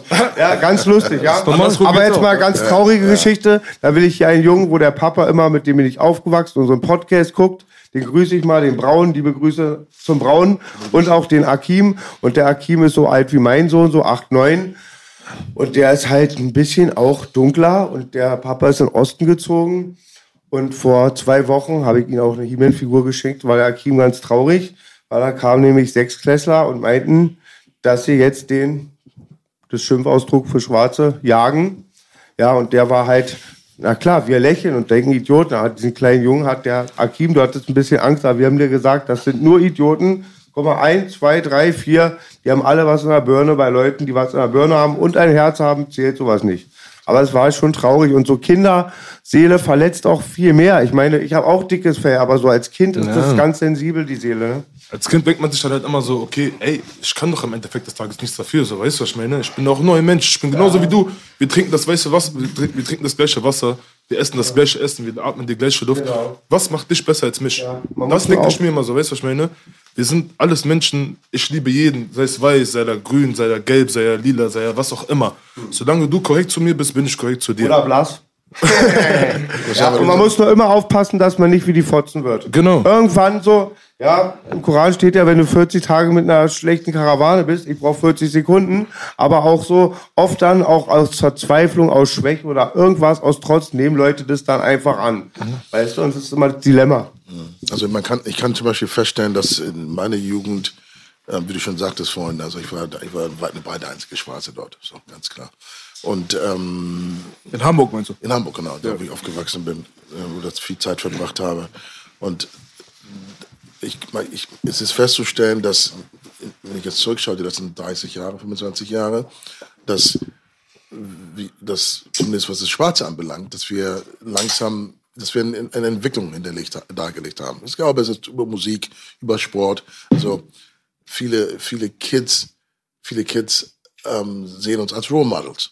Ja, und und da, kann, da, kann, da kann der Nazi-Vater und Nazi-Mutter nichts dagegen tun. Das stimmt. Ja, wenn, das, wenn das Kind äh, den, den, den Schwarzen da irgendwo im Netz oder im Video irgendwo sieht und das nice findet und das bei ihm Klick macht und er plötzlich Musik machen möchte oder morgen Boxer oder Sportler oder inzwischen Präsident werden will, ja, unabhängig von was Obama gemacht hat, weiß, gemacht, ja. ne? aber nur als Role Model. Ähm, langsam tut sich zwar was, aber ich, ich bin auch ein Optimist, aber ich glaube persönlich nicht, dass wir irgendwann eine, eine rassismusfreie Welt erleben werden. Das, Ja, wird, das das, genau. ist das Utopie, ist, ja, das ist ein Wunschgedanke selber. Ja, ich bin da voll und ganz deiner Meinung. Ich finde auch gar nicht, dass man Rassismus auch bekämpfen muss, in dem Sinne, dass man sagt, Rassismus muss eliminiert werden. Das wird nie passieren. Das ist ein Teil der Menschheit. Aber es geht halt auch immer so ein bisschen darum, es hat alles Levels. There are levels to this. Weißt du, es ist immer dasselbe, Mann. Solange du irgendwie, weißt du, ein paar dumme Sprüche raushaust oder so, aber niemanden gefährdest und niemanden bedrohst, niemanden was antust oder so, Mann, leb doch dein scheiß Leben, Mann. Weißt du so, dann nenn mich einen scheiß Kanaken von mir aus. Kann mir am Arsch vorbeigehen. Alle, die mich nerven, Problem, kommen Weißt aus Persien. Guck mal, das Ding ist so, in die Opfermentalität erstens sollte man sich niemals drängen lassen. Das ist das Allergefährlichste überhaupt. Oh, ich armer, ich werde diskriminiert. Mein Gott, wir wurden so viel diskriminiert. Wir haben gesagt, weißt du was, dann diskriminieren wir dich doppelt so doll. so, weißt du so? Das, das ist so die Art. Aber niemals so dieses so in die Opferrolle, oh, wir haben so gelitten, dies, das und so. Hast du, du kannst deine Geschichte erzählen. Wenn du gelitten hast, kannst du auch erzählen. Aber die Opferrolle lähmt dich. Das bringt dich ja nicht vorwärts. Das bringt dich ja selber nach hinten. Und in dem Augenblick, ein Kumpel von mir zum Beispiel letztens, der ist so, der ist Kurde, sitzt in einem Café rum, ganz ehrlich, er benutzt das N-Wort jedes Mal fast, wenn er Dings hier Schwarze sieht. Aber er meint das nicht so, äh, aus einer bösen Intention heraus, sondern die reden halt über alles so. Ob es Araber sind, ob das Türken sind oder keine Ahnung was. Die reden alles über alles immer schlecht, aber während sie lachen. So, das ist so deren Art. Die meinen es nicht so bierernst. Der Bruder nebenan ist aus ähm, Ghana, glaube ich, sogar gewesen. Auf jeden Fall Afrikaner, auch gebürtiger, älterer. Hat einen Kiosk genau daneben, wo die Kurden sitzen im Café drin. Der liegt auf dem Boden und stirbt gerade in seinem eigenen Laden. Weißt du so? Ich weiß nicht, was er bekommen hat. Herzinfarkt oder keine Ahnung was. Der stirbt. Und das kriegt keiner mit. Der Bruder, der immer dieses Wort benutzt, der ist gegangen und hat ihn gerettet. Verstehst du, was ich meine? Und er hat nicht, ah, der Schwarze oder der dies, das hier, das hat er gar nicht in sich drin. Es ist nur seine Art und Weise, wie er redet, es ist nur seine Kommunikation. Und da gibt es halt Unterschiede. Es gibt Leute, die würden an diesen Menschen vorbeigehen. Ich bin hundertprozentig sicher. Das ist Hundertprozentig. genau das Gleiche, wenn wir sagen, zum Beispiel, wenn ich sage Kanake. Weißt du, was ich meine? Das war genau das Gleiche am Ende des Tages so. Ich meine es nicht, ich meine, meine Jungs sind alles Kanaken, sage ich jetzt mal. So, das sind zwar Ausländer, aber Das sagt mein das Partner auch. Genau, ist, das meint- ist es heute überhaupt noch ein Schimpfwort, ganz ehrlich? Früher, wenn du Kanake gesagt hast, wärst, stech, irgendjemand sticht dich ab. Aber heute hat Kanake den, denselben, denselben Eff- Effekt wie Nigger. Ich habe Nigger in meiner Brust. Ich habe von Life auf meiner Brust. Also, äh, es ist, es ist kein Schimpfwort mehr. Klar, du kannst es gerne ein Schimpfwort machen, aber, Ja, ja, aber ja, ich, bin. Ich, mich, ich bin genauso Kanake. Das ist halt So. Guck mal, das, die das- Intention und das, hat, das hat auch noch, für mich noch, noch, so noch ein, es hat noch, noch einen Coolness-Faktor, Kanake zu sein, zu sein. So. Ich verstehe dich. Weißt du, ich verstehe, aber viele Leute sehen das heutzutage noch engstirniger als jemals zuvor. Tatsächlich. Ja, ja, auf jeden Fall. Vor allem in Bezug aber auf das N-Wort. Das ist halt das Ding. Und da gab es auch letztens halt diese große Diskussion wegen Joe Rogan. Da hat jemand eine Kompilation zusammengeschnitten, wo er das 20 Mal hintereinander sagt, aber er hat, macht auch 20 Jahre Podcast. Die, wir sind jetzt bei Folge 1300 bei Kann ihm, weißt du ja, so? klar. Aber er hat das nie in einem Kontext gesagt, der rassistisch war oder beleidigend. Sondern er hat zum Beispiel gesagt, das Special von ähm, Richard Pryor heißt Weil es hieß damals so. Die Klar, aber dann halt eben So. nur im Kontext rausgerissen. rausgerissen, geschnitten und dann wollten sie ihn canceln und nimmt ihn seinen Podcast weg, nimmt ihn sein Er ist Geld selber weg. Kanake, aber was soll das? Weißt du so, na, er ist ja selber weißer, Rogan. Ja, ist ein Türke. Nein, nein, Joe Rogan. Ist Ein Türke. Amerikaner. Ja, ist türkischer Dingsmann. Ist Italiener, Bruder. Kein, ne, kein Türke? Nee, nee. Der, ist, der hat italienische Vorfahren, ein bisschen was, hat er noch irgendwo was drin. So, Aber ist auch egal. Auf jeden Fall, als Weißer so, schneidet man zusammen und sagt, äh, nimmt ihm seine Existenzgrundlage weg. Deswegen, da hat auch zum Beispiel Michael J. White, der Schauspieler, sehr berühmter Schauspieler, schwarzer Schauspieler, krasser Typ auf jeden Fall. Der hat mit Kimbo damals, so keine Ahnung. Spielt den Tyson. hatte- Denkst du, der hat Tyson gespielt damals, der hat, ähm, Tyson gespielt? Gibt es jetzt Ja, Filme von Tyson Tyson? war Film, Seit ja. wann? In den 90ern schon. 90er. Ende 90er Jahre. Ach so, gab's das okay. Michael J. White, vielleicht kennst du ihn von ähm, Cardi B oder so in den Videos. Hey, auch. Black Dynamite und so, krasser Schauspieler. bestimmt. So. Und Martial Artist, richtig krass gebaut, über 50 Jahre alt, sieht besser aus als wir alle. Kennt ihr? Krasser Typ. Der wurde auch darauf angesprochen, der meinte halt auch, guck mal, es gibt halt äh, zwei unterschiedliche Varianten, das anzusehen. Wenn jemand jetzt hier dort steht und sagt, ey, Polizei, hey, dieser Typ hier, dieser Rassist, der hat den und den als beschimpft. Dann ist es was anderes, als wenn ich zu dir sage, du Scheiße. Aber die wollen, dass man dieses Wort nicht mehr in den Mund nehmen darf. Ich darf jetzt gar nicht dieses Wort, auch wenn ich gerade eine Situation beschreibe oder ein Albumcover oder so, dies und das. Deswegen sage ich auch, auch mit dem Kanackenwort, ja. Wenn du sagst, meine Kanackenjungs, denkst du, ich bin sauer? Es geht mir am Arsch vorbei, Bruder, du bist einer von uns. Aber wenn du sagen würdest, dieser scheiß Kanacke, weißt du so, stech den ab, diese Drecksdings hier, Molukkenkind oder keine Ahnung was, dann haben wir eine andere Intention. Es kommt drauf an, was ist deine Ich sag Intention. immer, der, der vor mir steht, immer der, der vor mir steht Ja. und wie er das sagt, so nehme ich das auch auf. Wenn du zu mir kommst, gibst mir die Hand, sagst, Bruder, mein, Ey, es ist doch So würde ich nicht mal machen. Ich würde niemals zu dir kommen und sagen, mein, würde ich niemals sagen. Augen, Aber wenn du sagst, ich bin mit Kanaken aufgewachsen, ist doch easy cool, Bruder. Du tust niemandem weh. Aber die wollen Leute so sich schuldig fühlen lassen für jeden Kack. So, weil Mir das ist da auch immer sehr bedacht, Nanas, ja. Und ich sage jetzt mal Real Talk, ich werde es nicht aussprechen, aber ich gewöhne es mir auch mittlerweile ab bei der neuen Generation und ich werde es nicht mehr machen. Aber ich bin eigentlich nur, manchmal waren mehr im Raum, die dunkel oder so aussahen wie B ich war Deutsch mit Commander und ich sag das N-Wort und das K-Wort bei meinen Freunden. Mach's aber auch nicht mehr, weil ich keinen verletzen will, es ist eine andere Zeit. Aber ich habe das, also uns hat's auch gestört, so, also gegen die, wir waren ja mit den Kanaken sozusagen gegen die Nazis, genau. Und aber wir waren da so unsensibel und so frei von und haben das einfach benutzt. Und ich finde aber eins stimmt, Bela hat recht, ich glaube, auf deutschem Boden sind mehr für das Kanakenwort gestorben. Also, das darf man auch nicht sagen, mehr oder, aber es wurde genauso viel mit dem Kanakenwort diskriminiert, weil es gibt auch Deutsche, ein paar, die das dann so über Hass meinen. Und dann ist ja was vollkommen anderes, ne? Und da ist man schon, distanziert man, also trennt man das schon irgendwie. Beim N-Wort regen sich mehr auf als beim K-Wort. Kommt auch immer drauf an, mit wem du zu tun hast. Wenn jemand wirklich der Meinung ist, Nana sagt zum Beispiel, guck mal, ich finde, ähm, das ist für mich offensiv. So. Ich fühle mich jetzt, was das angeht, beleidigt oder bin ein Mensch. Ich möchte nicht, dass in meiner Nähe dieses Wort benutzt wird, egal in welchem Kontext. Ich merke, in ihm drin ist irgendwas. Es stört ihn. Es provoziert ihn. Aus Respekt vor ihm sage ich dann, ey, Bro, klar, fertig, das war's. Aber wenn einer nicht so drauf ist, ist er halt nicht so drauf. Muss man halt immer gucken, individuell, mit wem man zu tun hat. Aber ich glaube, das Allerwichtigste ist die Intention. Wenn du keine Intention hast, jemanden weh zu tun, verletzen, ihm was wirklich Schlimmes anzutun, oder du hast es auch nicht in dir drin, dass du denkst, aufgrund seiner Hautfarbe ist er weniger als ich. Dann ist es was ganz anderes, als wenn du mit der Intention rangehst, zu sagen, der ist ein Untermensch. Und ich benutze dieses Wort als Beleidigung, als Erniedrigung, als Provokation. Total unterschiedlich. ne? Ich, ich denke ich denk gerade nach. Jemand beschimpft den anderen als Kanaken, als Neger. Der Kanake oder der Neger schlägt diesen Person, weil er auch krankenhausreif. Genau. Er wird doch dann wieder rausgehen und sagen, okay, das ist halt Ist, nicht. ist, ist das so? Ich weiß es nicht. 1 zu 0 für die Nazis. Aber die Frage, die Frage ist, also klar, der eine, der sich beleidigt fühlt, hat zwar seine Wut jetzt rausgelassen, aber hat derjenige, der jetzt Schläge bekommen hat, welche daraus gelernt? Oder wird er doch, wie Nana schon sagt, dann doch eher sagen, das ist scheiße. Wird dann doch, am, am, am später am Ende, am Ende des Abends geht er zu seinen Freunden und sagt, ach, dieser Scheiß. Kann doch, jetzt oder? Sehr Kann, wahrscheinlich. kann doch nichts gebracht haben, oder? Sehr wahrscheinlich. Ja. Ich bin Nur, auch immer, nur, ich, nur, nur, nur dass der, den Ansatz, den du vorhin hattest, dass man sie zum Nachdenken bringt. Richtig. Das ist das, was nachhaltig und, und sinnvoll ist. Alles Aber auch das Schwerste. Natürlich, natürlich. aber Klar. auch das Schwerste. Klar, du brauchst natürlich, musst natürlich da, da rein ins, in den Kopf, in, der, in den Köpfen der Menschen, aber das ist das einzig einzig Richtige. Alles Aber andere. man muss mit Niederlagen umgehen, weil manche, recht, so ein paar geht man rein und die kann man auch umstimmen oder von was anderes überzeugen. Aber manche haben es verankert und bleiben auch so. Ja, Ne? das war aber sehr interessanter Rassismus-Talk. So. Also in die Richtung gehen, fand ich persönlich auf jeden Fall. Ähm, wollen wir zum Schluss noch mal ein bisschen in die Musik eingehen? Ja. Ja. ja, so ein paar Minuten haben wir vielleicht noch. Ja. Weil das Ding ist halt, mich würde halt natürlich auch interessieren, Bruder. Erstens mal, äh, das ist das, was du eigentlich normalerweise immer fragst. Wie sind unsere Gäste überhaupt dazu gekommen? So, das ist halt ganz wichtig so. Weißt du, wollen wir bei dir mal anfangen? Bruder? Okay, ähm, Musik. Seitdem ich, seitdem ich denken kann. Es gibt für mich so, so Musik. Meine Mutter, mein Vater, wir haben immer so zu Hause Musik gehört.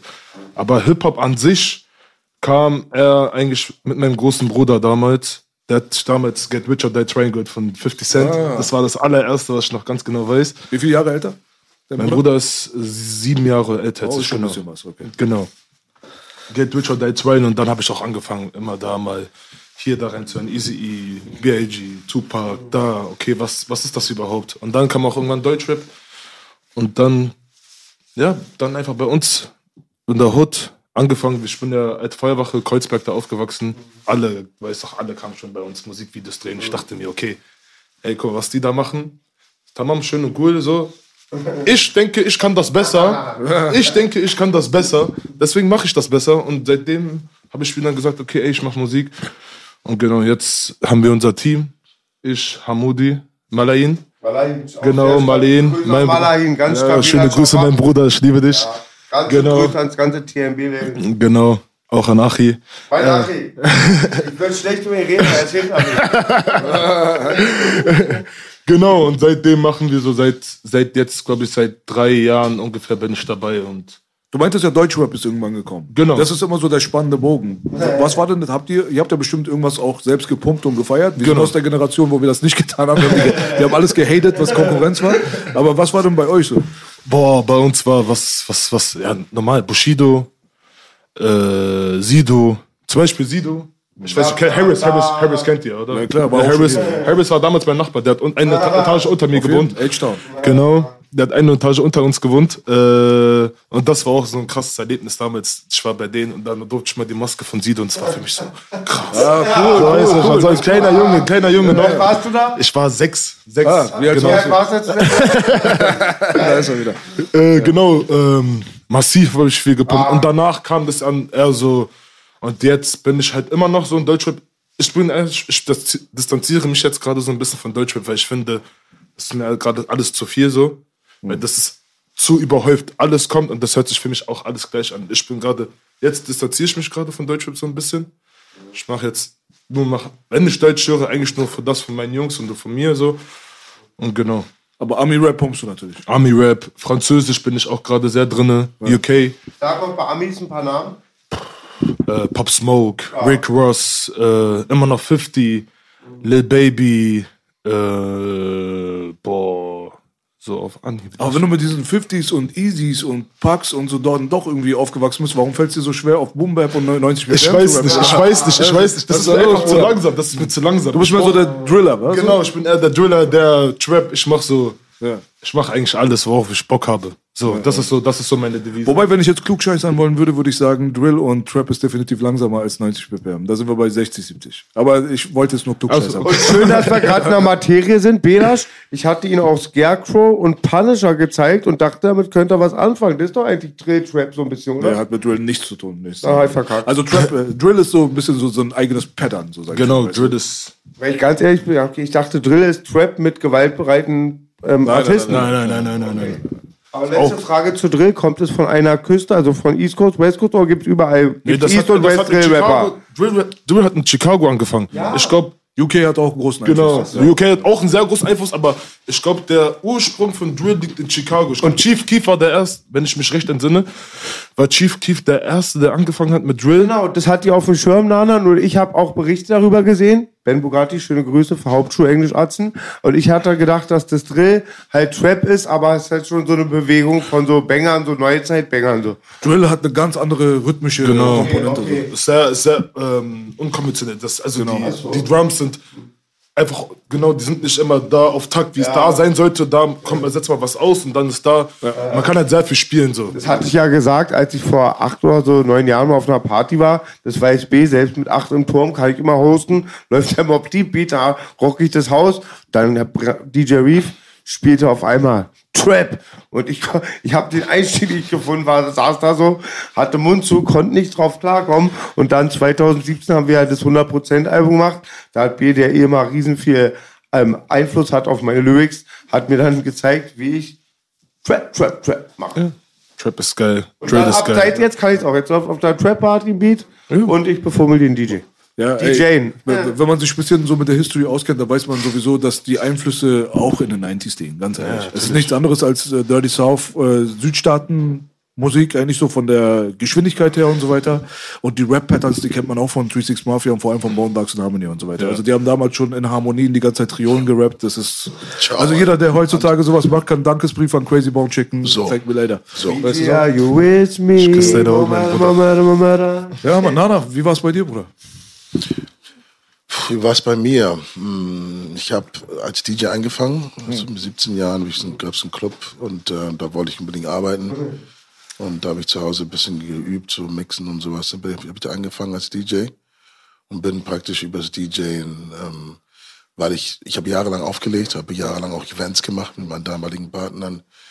Habe Events gemacht, von, angefangen von Funk, Soul, Rap, ähm, bis Breakdance-Events. Wir haben in der Techno-Szene mitgemischt. Es gab damals in Hamburg Alarmstufe Rot, riesen, riesen Rave-Geschichten.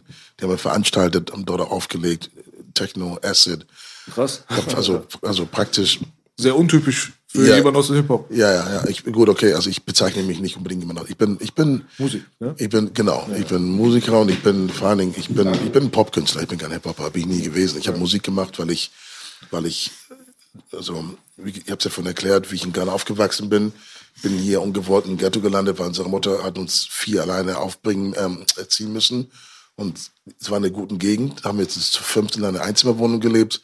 Und sie konnte sich aber nur in der schlechten Gegend, sprich im Ghetto, sich halt in die Vierzimmerwohnung leisten. Da sind wir gelandet. So. Und da hat mein Leben sich auch sofort verändert. Also in den ersten Wochen noch habe ich einen Joint angeboten bekommen, sowas kann ich vorher gar nicht.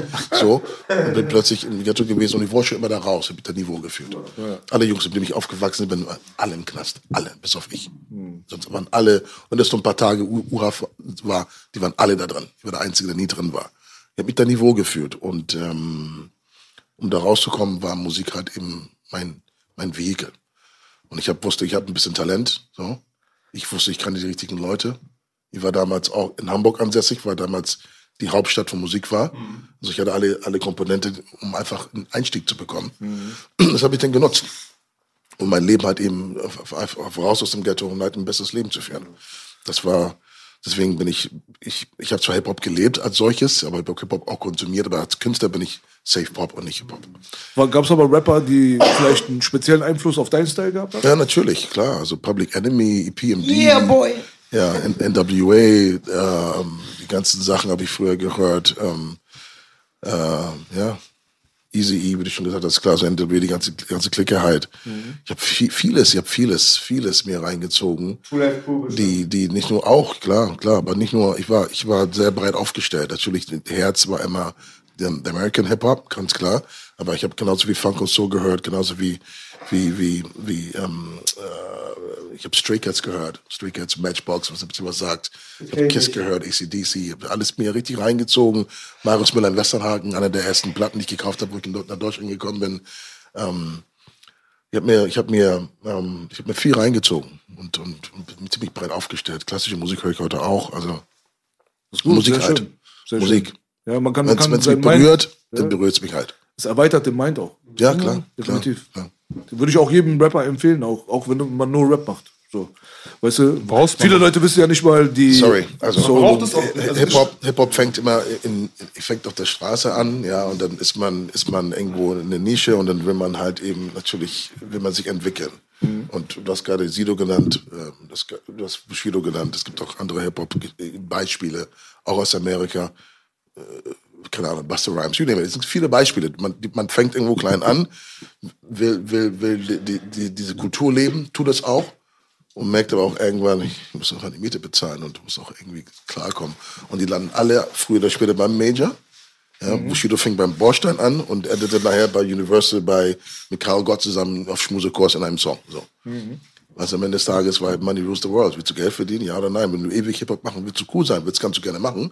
Aber, dann, aber irgendwann äh, wirst du nie die, die Masse erreichen. Also ich, ja. Also ich finde auch, zum Beispiel, ich habe mir damals mal eine, so eine Doku von Biggie angeguckt und das ist so krass, weil der Typ hat alles gehört. Sei es Jazz, sei es Blues, sei es das, sei es dies. Und das ist auch, so, seitdem ich das gehört habe, ist bei mir auch so ein bisschen, ich habe ich hab mein, mein Mindset erweitert. Ich war so, okay, ey, das bringt mir jetzt nicht, wenn ich jetzt sage, okay, ich steche dir in den Hals meiner Musik. Nein, lass mich dann diese Elemente daraus nehmen und das gucken und das in meiner Musik umwandeln, weil Ja, genau. das ist das, ist das was, was Neues. Die Leute kennen das nicht. Wenn ich jetzt zum Beispiel eine Hook mache und dieser Hook ist so eine Jazzmelodie, du denkst dich, okay, was macht der Junge da? So, wie kommt der jetzt darauf, auf Drill zum Beispiel Jazz zu packen? So, so, weißt du, wisst ihr, was ich meine? Deswegen ist definitiv. Ice-T sagt ja auch mal, als er damals dann diesen Schritt gemacht hat, seine Bodycount-Gruppe, seine Rockgruppe zu machen, hat er einfach gesagt, ihm tun Leute leid, die nur eine Art von Musik hören. Ich bin ja Hip-Hop-Baby, Hip-Hop-Bürgermeister, Hip-Hop-Liebhaber, aber klar, immer 20% Rock, Pop, Soul, ganz viel. Gerade bei Hip-Hop auch hatten wir oft schon thematisiert. verwandt alles. Ja, doch und, schön, und, das, doch das nice. wollte ich gerade thematisieren, Anna. Ich habe ja oft durch Hip-Hop, die ich durch Ende 80er, 90er kannte, die Samples dann kennengelernt. Mein Papa kam immer ins Zimmer, wenn MC Hammer lief, meinte immer, das hat er von meinem Kumpel Rick James geklaut. ich wusste nicht, wie MC Hammer klaut hier, äh, Super Freak und so. Da bin ich ganz oft da nachträglich über die alten Samples gekommen und das ist schön dann. Ja, klar. Und ja, dann, Sehr, sehr, sehr, sehr wichtig. Das hat, sind alle verwandt, diese Musikrichtungen. Ja, deswegen, ich danke auch meiner Mutter, dass sie Richtig. mir wirklich immer alle, sie hat mir alles gezeigt. Meine Mutter hat mir wirklich alles, sie hat mir wirklich, bei uns war Musik immer ein großes Thema. Sie hat mir, ich habe R&B gehört, ich habe Jazz, Blues, dies, das, alles. Ja, Mann. Hey, wir haben nicht mehr viel Zeit. Äh, Big Nana muss langsam los. Zum Schluss würde ich gerne noch eine Sache wissen von dir. Du hast sehr, sehr viele große Shows gespielt. So, also zu euren Zeiten waren sowas wie The Dome und so weiter, so Sachen, so, die waren in unserer Zeit gar nicht mehr da, aber die waren damals big. So, da waren echt eine Menge, Menge Leute. Ne? Du hast das ja alles so, so mitgenommen, ne? Ja. Was waren denn so, kannst du dich daran erinnern, was die größte Show war, die du gespielt hast jemals? Ja, die größte war ähm, äh, Silvester äh, 99 auf 2000, Millennium.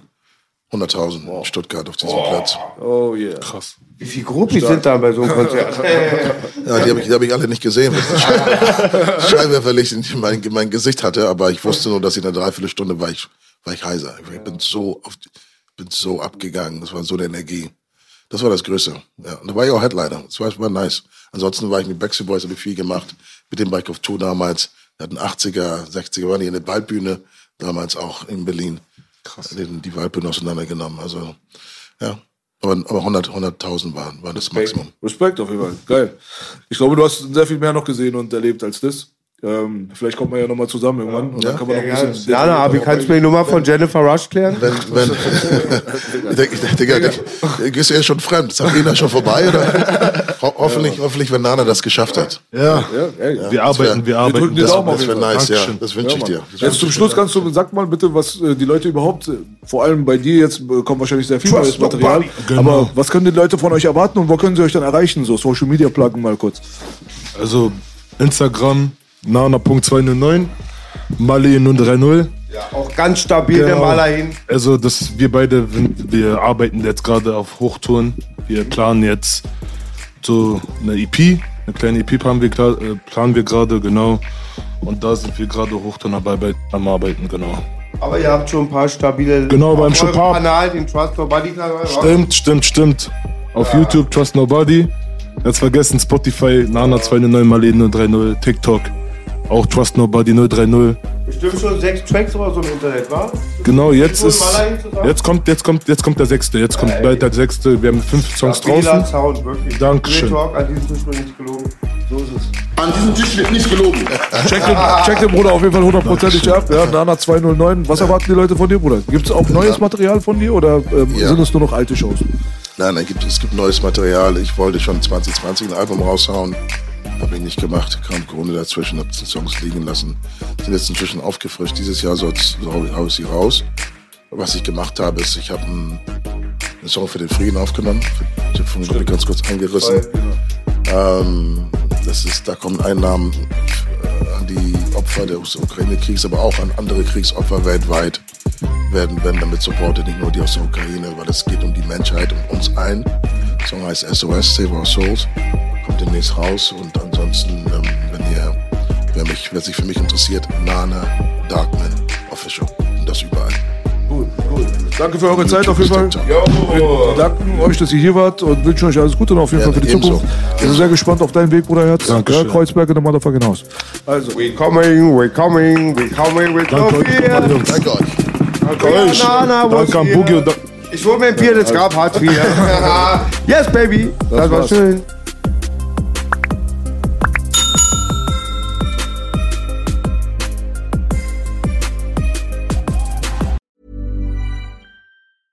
This Mother's Day, treat mom to healthy, glowing skin with Osea's limited edition skincare sets. Osea has been making clean, seaweed infused products for nearly 30 years. Their advanced eye care duo brightens and firms skin around your eyes, while the Golden Glow Body Trio nourishes and smooths skin all over. Go to OSEAMalibu.com and use code MOM for 10% off your first order site wide.